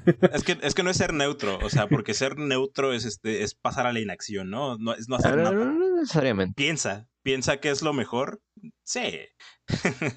porque, por ejemplo, nosotros, eh, no sé, si tú te catalogas como neutro, es, eh, es equivocado, porque nosotros estamos haciendo un podcast hablando de esto, ¿sabes? Tan solo con esto estamos tratando de, de, de hacer un cambio, ¿no? Pero hay mucha gente que simplemente dice, eh, podríamos estar peor con, con Calderón. Ajá, ¿para qué hablar de esto? Sí, ¿Para qué hablar de esto? Este, no estoy, no. Mucha gente también se pone limitantes, ¿no? Como, no puedo hablar de esto, no puedo pensar sobre esto porque no tengo tal vez el conocimiento y pues está bien también saber qué es lo que uno sabe y lo que no, pero eso no impide que puedas pues, O- otra cosa es que a lo mejor llegas a una conclusión. No tener conocimiento sobre un tema no debería considerarse una limitante, más bien deberías, no sé, pensarlo como una barrera a escalar, que pues no tengo el conocimiento, pero güey, me paro, prendo mi computadora y en vez de ver memes, busco. Pero sí, está muy cabrón. o sea, realmente me pone triste pensar en, en el agua. en el agua. Es que no mames, un año de agua. o sea, realmente es apocalíptico. O sea, muchas. Y, y, y porque son- y porque simplemente es, es que es un problema tan pendejo y de verdad a mí me emputa eso más que, más que nada. A mí me deprime, güey. O sea, tanto que estuvimos haciéndole al desmadre que se iba a acabar el mundo en 2012. El apocalipsis ya viene. Y, y 2022. viene, una, viene un apocalipsis de verdad. Y cuando O realmente sea, viene a nadie le importa, ni le preocupa, o sea, parece que hay que sacar un calendario de hace miles de años con una fecha de o sea, para no, que no alguien sería le mala idea hacer, eso, ¿sabes? Mm, buena idea, ponerlo en perspectiva, porque sí, es no dimensionar las, las cosas de las que estamos Ir a unas ruinas, güey, y poner ahí una piedra, ¿no? Como se avecinarán las guerras del agua en 2021, güey, no Se sé. avecinaron las guerras del agua. Pues pusieron en, ¿en qué? ¿Fue en México? Sí. Creo que no me acuerdo en dónde fue, en qué parte del país. Este, que básicamente un glaciar que estaba por acá. Fue en México, me parece. Y no sé cómo es que había glaciares, la verdad es que tal vez me Ah, estoy sí. equivocando. Ajá, sí. Este, En un volcán. ándale, sí. Eh, pues básicamente chimó su madre el glaciar, o sea, se derritió, en términos más técnicos. Y le pusieron su plaquita. Ahí esta, esta madre se derritió en 2018 para que quede constancia de que sabíamos lo que iba a pasar y aún así no hicimos ni madres. Sí. Claro. Y, y creo que también decía este. eh, ustedes, generaciones del futuro, sabrán si detuvimos lo demás, algo así, ¿no? La puso la UNAM, de hecho. Si no, si no existen, pues no, no, no las dudes. Joder, qué horrible. ¿Te, Bastante. te dan algo más que agregar sobre el fin del Pero- mundo? No sé, tú, tú ya sabes que mi postura para la salvación del mundo es que se extinga la humanidad. Ah, es, que, Es otro tema, pero es una, es una, una No, es- cuestión complicada también. es que mira, eh, yo no quiero salvar al mundo. El mundo le vale verga al ser humano. no, el, el mundo no se va. eh, sea, eso también hay que aclararlo, porque hay mucha gente que no, supongo que no lo pensó así. El mundo Ah. no se va a acabar. Bueno, sí se va a acabar, pero no por nuestra culpa. El mundo se va a acabar cuando el sol explote, porque se haya convertido en una gigante roja. Ajá, nos va a Lo que comer. pasa nos es que la sol. humanidad, que es nuestro mundo, va a valer madres. Eso es lo que va a pasar. Exactamente. O sea, el mundo le vale madres. O sea, nosotros nos extinguimos y van a estar las cucarachas ahí reinando y, y a toda madre. Las cucarachas. Lo que me interesa es salvarnos a nosotros como especie. ¿Qué? Porque no sé. Y tal vez te preguntarás, ¿por qué? ¿Por qué ¿Por- queremos por que nos salvemos? Ah, bueno, O sea- es otra cosa. Tal vez porque tengo un cerebro de chango y que quiere, quiere Ah. mantenerse con vida. Bueno, yo, ¿por qué? Porque hasta donde sabemos es la única civilización con vida que existe en el universo. Hasta donde sabemos actualmente. ¿Y eso qué, güey? no sé, me parece lindo. Me parece lindo que seamos la forma que tiene el universo para conocerse a sí mismo, ¿sabes? Y quiero continuar con eso. y, no, y no puedo hacerlo si estamos todos muertos. ¿Están de acuerdo? Líbrate de esos instintos banales, Jesús. Acepta que nuestro destino es la extinción. Ajá. Hombre, Me, supongo consuela, que... me consuela ligeramente el hecho de pensar que el universo tal vez es determinista y por lo tanto no importa lo que hagamos, vamos a ver. A ver, consuela. A mí, supongo que lo que me genera cierto consuelo es que lo que decías la otra vez por privado, Eric, es que vivir el fin de una, de una civilización también es algo épico, supongo. Ah, iba, iba a decir eso ahorita, ¿no? O sea, qué, qué mala suerte y qué buena suerte. Porque tenemos asientos en primera fila para el momento más jodido de la humanidad. Es como. No, y sabes que es lo peor que estamos en los de abajo, güey. Vale, verga. Primera fila, pero donde escupen, güey. Donde avientan miados. Exactamente. Exactamente, güey. O sea, vas a ser los, los segundos en caer, güey. O sea, primero van a caer este. Ay, va a morir mucha gente, güey. Ya, ya ni quiero pensar. ¿Algo más que quieran agregar sobre el apocalipsis en México? No sobre el apocalipsis, pero sí eh, un poco, un poco, ajá, un poco sobre ese concepto. Más que nada, sean críticos. Eh. No, ya no importa qué conclusión lleguen, no importa si deciden que una cosa está bien y que tengan gente con la que pelear. Pero hay algunos que pensaron y llegaron a una conclusión. O sea, sean críticos. Bueno, eh, las tristes noticias no acaban. Ahora nos vamos a mover de, de la Ciudad de México, de México en general. Nos vamos a ir al sur de, de- del continente. Eh, está más o menos en el medio. Eh, Colombia. Colombia también ha estado muy, muy en, eh, en las noticias, muy en las redes sociales este, últimamente. ¿Y, y por, qué, por qué pasa esto? ¿Ustedes eh, tienen un poco de idea de, de qué está pasando en Colombia? Am, Moya, Eric. no, yo sí, pero Moya. Abogado. hizo que. Bueno, básicamente había una reforma tributaria, si no Sí. me equivoco, que estaban proponiendo en el gobierno de Colombia. Y pues todo valió madre. O sea, básicamente la gente se empezó a quejar y hubo muchísimos disturbios. Y aquí la cuestión importante es toda la censura que hubo por parte del gobierno este y la forma de represión que tuvo. Porque bueno, protestas hay en todas partes, pero protestas en las que matan a 10 personas al día, pues está culero, ¿no? a ver, un poco, a ver, en eh, contexto. En contexto de la reforma, Eh, pues. Reforma tributaria. Ajá. No, si quieres, dale. Ajá, ajá. No, tú, bueno, tú bueno, que yo el que uno de, los eh, uno de los principales problemas de esta reforma era que les iban a subir el IVA eh, de un 17 a un 19%, si no mal recuerdo. Y, y no solo lo iban a subir, sino que se lo iban a aplicar a productos de la canasta básica y a, a servicios funerarios, servicios públicos y funerarios. O sea, no sé, es que es que es, ah, me, me- ah, es que no tiene sentido, o sea, perdón, es que ¿cómo se te Es cagado, ¿no? Como, ser- te vas a morir de hambre y aparte te vas Ajá, a ¿cómo curar más. ponerle IVA a los servicios funerarios en medio de una pandemia? Ese fue el problema. Es, es, es la cosa, claro, del contexto. Ajá, Bueno, eh, la reforma como tal este, aplica para todos los que ganan más de 600, a todas las familias, ojo, a todas las familias que se considera una familia de, de, por lo menos tres integrantes que ganan de 625 eh, dólares para arriba. Dólares americanos, evidentemente. Eh, ¿A quién afecta? Básicamente al 90% de la población. si tú eres este, parte del 1% de la población que gana muchísimo dinero, eh, no te va a afectar porque ganas muchísimo dinero. Básicamente, ¿no?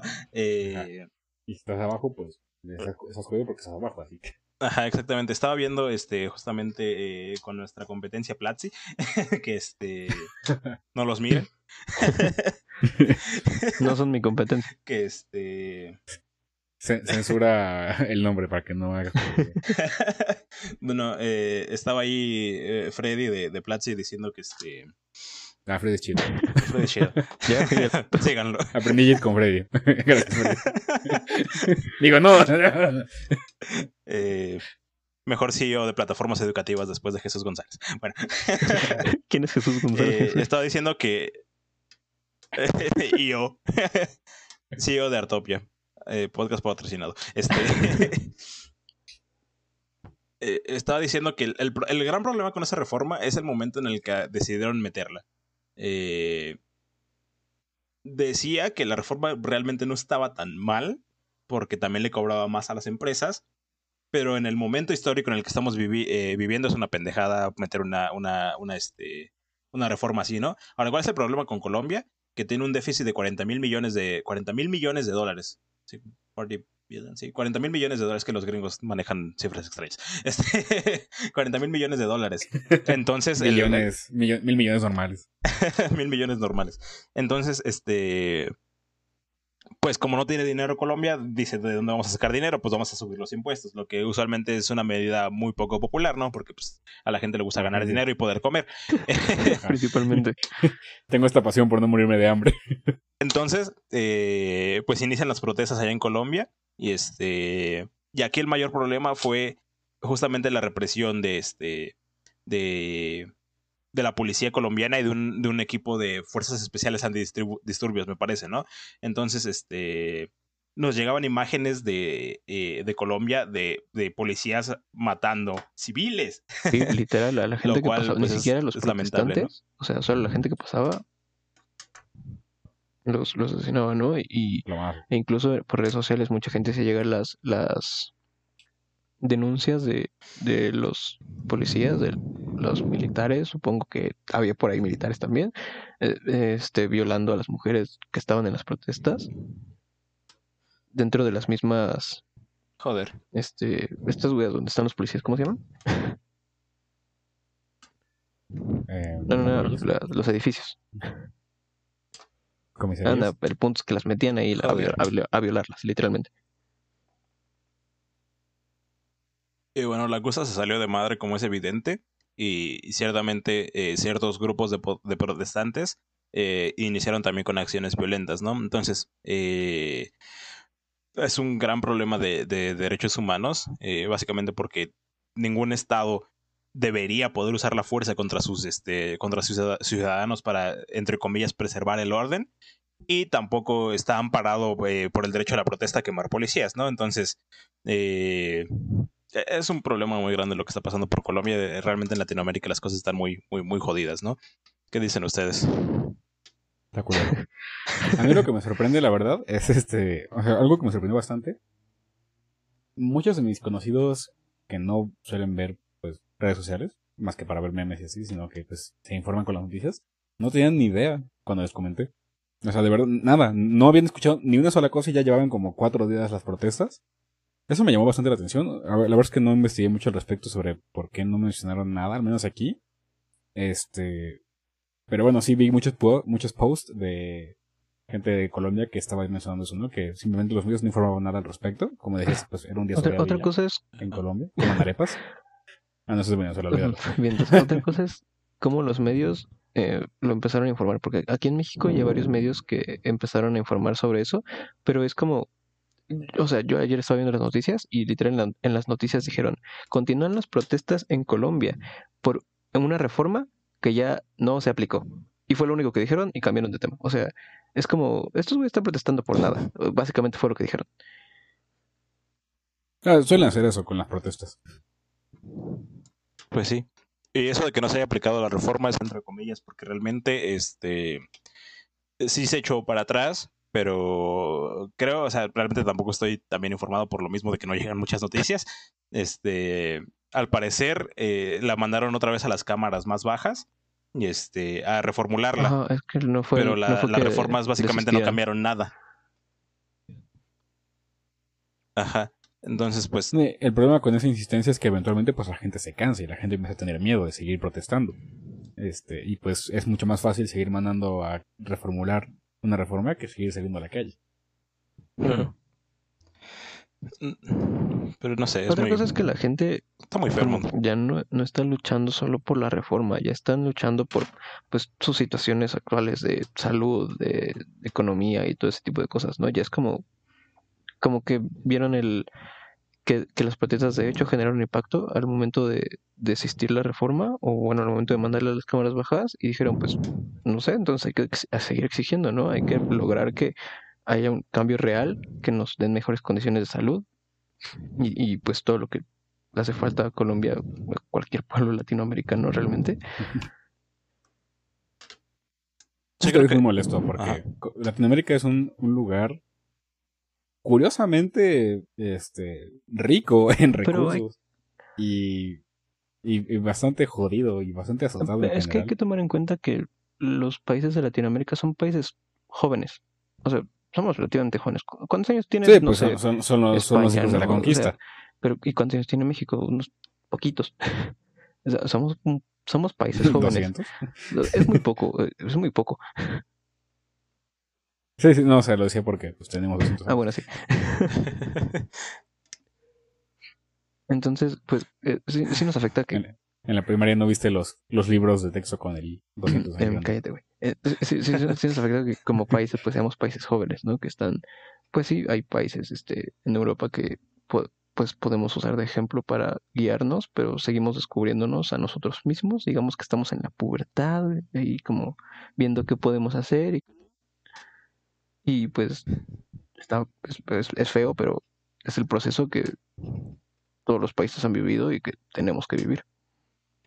Pero, pero no creo que tengamos que vivirlos, o sea, pues si ya tenemos ejemplos justamente de países de cómo pueden hacer las cosas, de cómo se deben hacer las cosas, pues deberíamos copiarlos, ¿no? Y no es que es- solamente eso, sino que pues en general, eh, pues es toda la el contexto histórico que, que rodea a estos países, este, lo que los afecta bastante.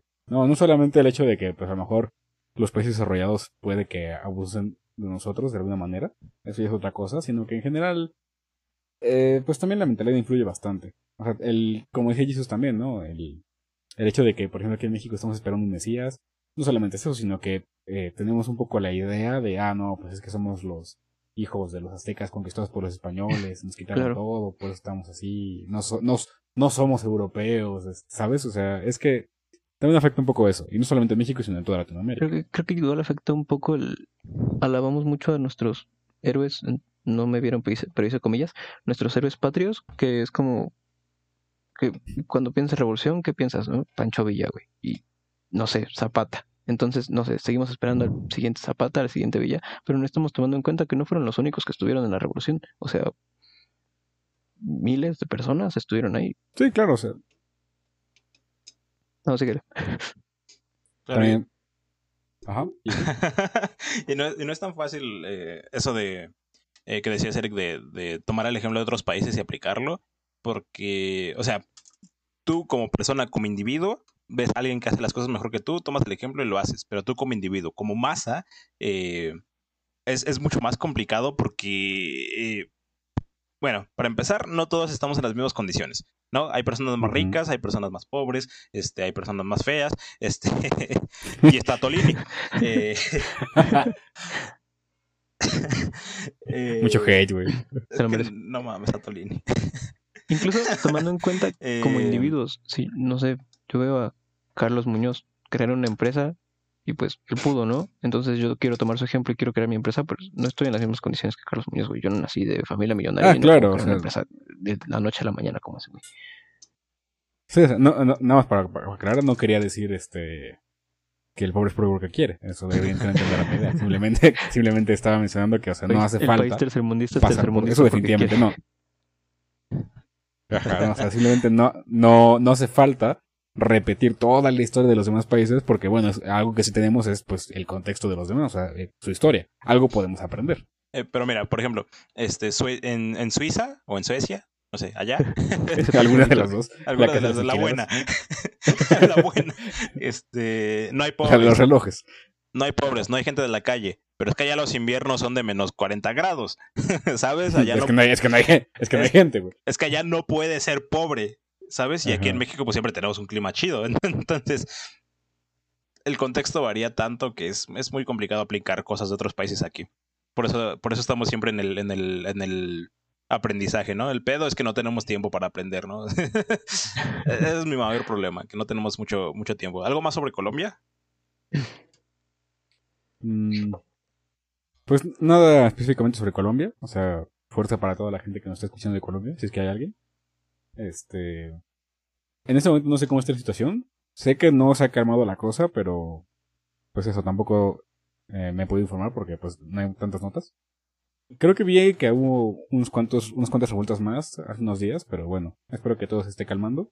Y pues espero que logren hacer justicia y que pues lo que lo que ocurra sea lo mejor para todos.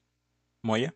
Pues ah, básicamente lo mismo. o sea, no, no sé, respecto a eso no, no hay nada que podamos hacer más que tener fe, esperanza y desearles pues lo mejor. Bueno, para finalizar, este, me gustaría eh, su opinión acerca de, de una, este, de una frase que es bastante popular en estos lares, eh, en estos lares, que es la de sácame de la, sáquenme de Latinoamérica, ¿no? O quiero abandonar Latinoamérica, quiero irme de Latinoamérica. ¿Ustedes qué opinan? Le voy a decir de meme ahorita. ¿Ustedes qué opinan acerca de, de, huir de Latinoamérica? Porque pues, básicamente es, huir de Latinoamérica. Eh, empezamos con, contigo, Eric, si quieres. Pues tengo sentimientos encontrados, o sea, quiero decir, no voy a negar que no lo he pensado y es posible que lo haga, pero mm, pues así como no tengo la idea, no comparto la idea con Moya de que deberíamos extinguirnos simplemente porque pues estamos mal. Este, creo que pues deberíamos intentar, bueno, deberíamos luchar por mejorar este lugar, que eh, repito, es que es un lugar bastante mágico, bastante bastante más bonito de lo que pensamos muchas veces porque estamos acostumbrados a vivir aquí. Bueno, bonito en algunos sentidos, en otros no. Este entonces creo que es un lugar por el que vale la pena luchar, vale la pena mejorarlo. Pero también es cierto que es complicado, ¿no? Y, no, no tenemos por qué cargar con el peso como individuos de mejorar un lugar en el que simplemente nacimos, ¿no? Porque a lo mejor entonces en, pues no sé, Corea del Norte y pues no te vamos a culpar por querer huir de Corea del Norte, ¿no? no estoy comparándolo, claramente es mucho peor. Pero quiero decir, no tenemos una responsabilidad como tal, una responsabilidad moral, pero creo que sí valdría la pena este, luchar por Latinoamérica, ¿no? Evidentemente es un tema complicado, no tengo la respuesta a qué es mejor. Definitivamente no voy a juzgar a nadie que prefiera irse, pero sí, es, es que requeriría mucho esfuerzo, ¿sabes? Requeriría mucha coordinación, mucho esfuerzo, y la verdad es que sería algo bastante histórico, eso me haría bastante feliz, saber que este lugar ha mejorado bastante en el futuro. Ok, Moya. Ah, pues es, no sé, es difícil. Uh, yo, yo vivo en Latinoamérica y es, es fea, o sea, no, no, no, es fea, ¿no? Eh, no, es, no es, digamos, un buen lugar para vivir si no eres white sican o lo equivalente en cualquier país de Latinoamérica. Eh, y pues sí, no, no niego que me gustaría ver que Latinoamérica mejore o ver que las condiciones de las personas que viven aquí mejoren, dejar de ver tanta tristeza en, la, en el rostro de las personas, tanto miedo, dejar de ver tanta inseguridad. Creo que sí vale la pena, como dices, vale la pena luchar por mejorarlo. Pero yo, yo como individuo no, no siento que pueda aportar realmente nada a, esa lucha o que pueda ayudar realmente a, mejorar Latinoamérica. Yo sí me iría, si, si tuviera la oportunidad, yo sí me iría porque yo como individuo, pues, ¿cuánto voy a vivir? 20, 30 años más. No es no siento que sea tiempo suficiente para cambiar a Latinoamérica o para ver realmente un, gran cambio en Latinoamérica. Entonces, yo sí, no sé, yo como individuo yo prefiero ver por mí que, que realmente iniciar una lucha aquí en Latinoamérica. Está bien. Este, yo, pues yo un poco comparto lo de lo que dice Eric. O sea, realmente a mí me, me mueve un poquito mejorar Latinoamérica porque, eh, pues, no soy patriota en el sentido de que, uy, sí, la bandera mexicana y este, pinche trapo sucio, por cierto, este, uy, sí, la bandera mexicana y agitándola y cantando el himno con, con lágrimas en los ojos, pero sí soy un poco de, bueno, pues aquí nací, ¿no? Esta es mi casa, aquí están mis homies, ¿no? Pues por lo menos mejorarlo un poquito. Y también por esa parte de la empatía de este de, todas las personas que están sufriendo, no me, evidentemente no me gusta ver a la gente sufrir, entonces este, me gustaría poder ayudar a, eso. Y pues yo soy un, firme defensor de quedarme aquí este, a los guamazos y, ver que se tuerce, ¿no? Eh, pero pues no voy a juzgar a los que se quieran ir. ¿Por qué? Porque no es tu responsabilidad, no es tu, no es tu este, obligación mejorar Latinoamérica. Tu decisión. Y si puedes irte y si quieres irte a, tener una vida mejor, pues mejor, ¿no? O sea, pues bien por ti. cosa es que... Porque pues los sueños de cada quien... Perdón, eh, que te interrumpa. Pero es que otra cosa es que irte no significa renunciar a intentar mejorar Latinoamérica, ¿sabes? O sea, puedes irte y seguir teniendo ese sentimiento de yo quiero ayudar. Claro, claro. Un poco más desde fuera, ¿no? Pero bueno, a lo que yo iba es que eh, los sueños de cada quien pues, son, son diferentes, ¿no? O sea, yo sí viviría como un sueño ver este, una, un, un México, ya ni siquiera te digo Latinoamérica, un México mejor, ¿no? Este, pero pues hay personas que tienen sueños eh, diferentes, ¿no? no más sencillos, sino diferentes, ¿no? El sueño de hacer una familia, el sueño de tener una casa, ¿no? Eh, en lo personal, pues no son sueños que a mí me muevan, estaría lindo, pero no son, no son mi motor, ¿saben? Entonces, pues, este, pues ya depende de cada quien. Tengo el sueño de no ser asaltado. Exacto. Es, es un buen sueño. No, el, el sueño, el, el sueño yo creo que es un sueño bonito, es vivir, pues, no sé, bien, Ajá. en paz. Tranquilo. Y un sueño más bonito sería que el lugar en el que, pues supongo que inevitablemente tienes sentimientos, ¿no? Porque aquí creciste. El lugar en el que creciste, el lugar que podrías considerar por ahora tu hogar, se convierte en ese lugar bonito en el que vivir en paz. Eh, y bueno, ese sentimiento bonito, pues es que soy mexicano, o sea, realmente me pones en Argentina y yo sigo siendo mexicano. O sea, yo digo, güey, me gustan los tacos, o sea, yo soy parte de esta, de esta cultura, ¿no? Y por eso lo, lo nombro Eh, mi después casa. de unos meses se te quita. Eh, sí está chido eso de... Después de ah. unos meses se te quita. Se te pega el acento. Nah, no puedes sacar a tu, a, a- a tu, a tu país de, de ti, para bien o para mal, ¿sabes? O sea, un venezolano siempre va a ser venezolano para bien o para mal, un mexicano siempre va a ser un mexicano para bien o para mal. Evidentemente eh, eh, estamos abiertos a aceptar otras culturas, ¿no? Eh, pero pues es algo con lo que te has criado, ¿no? Entonces está en, en, en tu raíz. Eh, Muchas veces es algo bueno, porque pues, simplemente es un instinto humano, yo creo que querer mantener este el grupo, querer mantener tu cultura en ti.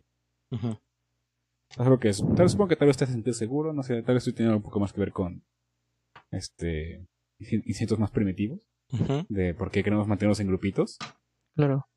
Pero bueno, sí, este, tal vez es el- la idea por la que queremos mejorar Latinoamérica, bueno, de alguna manera, ¿no? Porque sí, evidentemente lo más fácil pues es irse. Fácil. Dice. Sí, olvidarse. Aunque si todos se van, ya Hombre. Latinoamérica. ya no hay Latinoamérica que salvar. También es una solución. Vámonos todos. Eh, pero bueno, ¿tienen algo más que agregar? Este.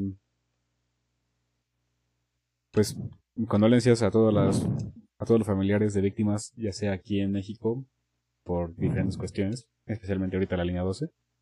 Este, también para todas las personas que nos pueden escuchar escuchando desde Colombia.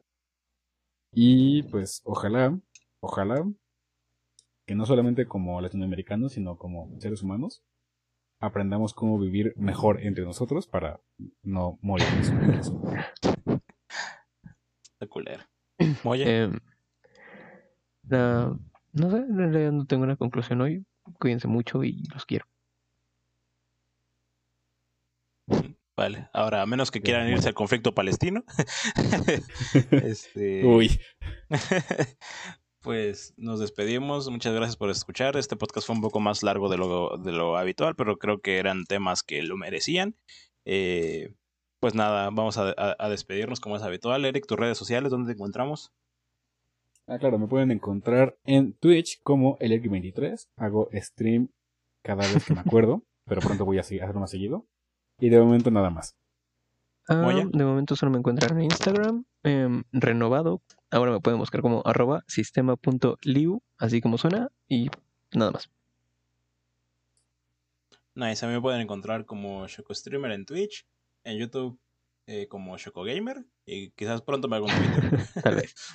para hacer cosas, eh, Para emputarte todo el día. para emputarme todo el día efectivamente. No te hagas un Twitter, güey. Maldito rojo Ya, bolchevique. ya, ya. To- Toda la gente que está en Twitter no salgas de ahí. Es un vicio, es como Fortnite. Es, es como LOL, Pero- sí, la verdad. Pero con más jugadores. sí. pero con más jugadores, más popular. Para Pero- gente que se baña. Y recuerden, amigos, Es el, de el verdadero LOL de móviles. y recuerden, amigos, ser estúpido aún no es delito. Arroba. Hasta pronto. Saludos a Tolini. Chao. Bye. Chao.